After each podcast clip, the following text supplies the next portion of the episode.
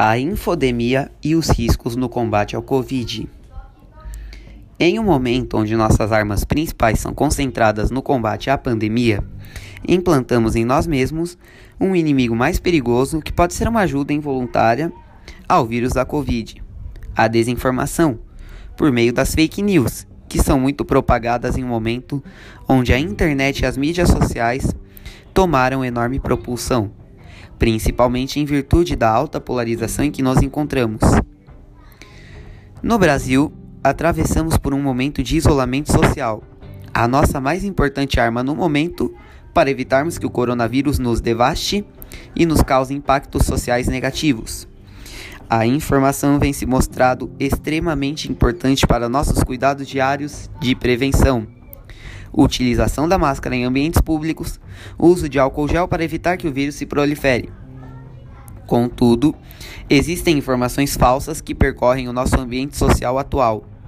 Recentemente, blogs investigados no inquérito das fake news incentivaram uma onda de negacionismo ao vírus, seguido de uma minimização dos riscos e do potencial danoso que a Covid-19 impõe à população.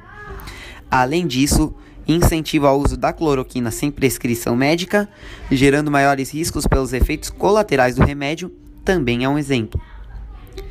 Outro exemplo de irresponsabilidade é a deturpação de informações novas, que a todo momento chegam entre nós como uma forma de termos ciência do perigo que vivemos se não tomarmos cuidado com a nossa saúde e com a saúde pública, para fins políticos e econômicos. Um destes exemplos é o ataque excessivo à OMS, a Organização Mundial da Saúde, que passa por inúmeras teorias conspiratórias de blogs ou pelos chamados bots. Os bots são chamados robôs. Estes robôs, por muitas vezes, espalham a desinformação por meio de disparos pagos, financiados. Informações falsas a despeito de tratamentos sem eficácia que foram aprovados pela OMS, por exemplo, são propagados com muita impulsão e facilidade ao povo por meio destes bots em seus disparos. Outra arma perigosa que infelizmente gera desconfiança, desinformação e gera margem para o vírus nos assolar.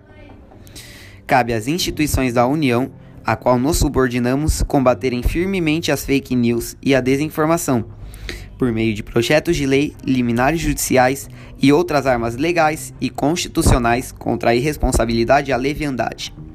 Cabe a nós procurarmos informações idôneas por veículos autênticos de imprensa, sendo estes responsáveis por nos mostrar diariamente quais são informações confiáveis para filtrarmos por si.